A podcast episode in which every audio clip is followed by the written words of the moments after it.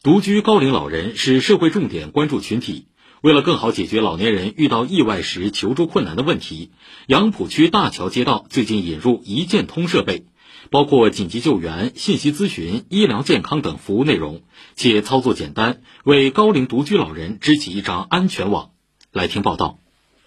朱阿姨今年八十一岁，因为女儿工作忙，大部分时间她处于独居状态。听邻居说，街道正在给老人安装一键通设备，她想一部新电话就能给自己提供一份保障，便做了登记。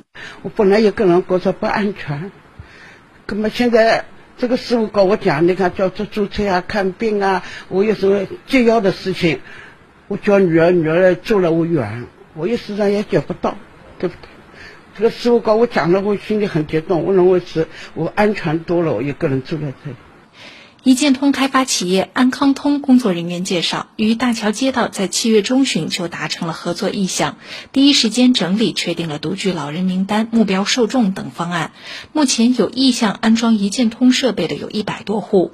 家住长阳路的顾老伯今年八十八岁，需要定期更换输尿管。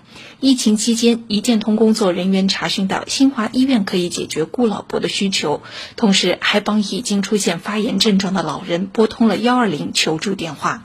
一个是帮我叫救护车，中途还给我来几次电话，车子怎么样？到了吧？现在老人好吧？我回答的蛮好的。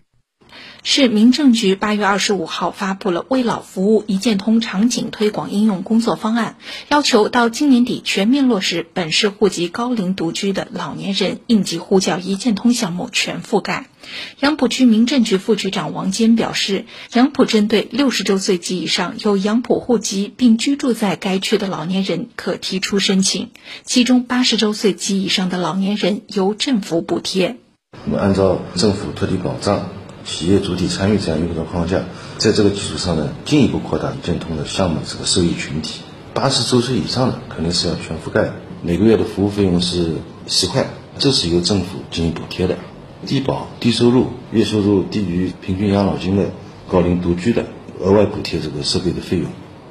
安康通上海分公司客服部经理陈志荣表示，未来还将调整平台可提供的服务内容，淘汰零需求量的项目，进一步链接渠道，创新为老服务场景，诸如送餐、陪医、洗浴，帮助老年人快速对接居家养老的服务资源。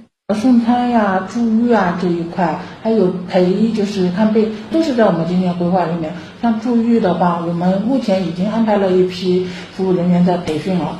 接下来注意，我们可能就从杨浦区先进行试点，然后看下来效果。如果效果好，明年呢会全市推。以上由记者吴泽宇报道。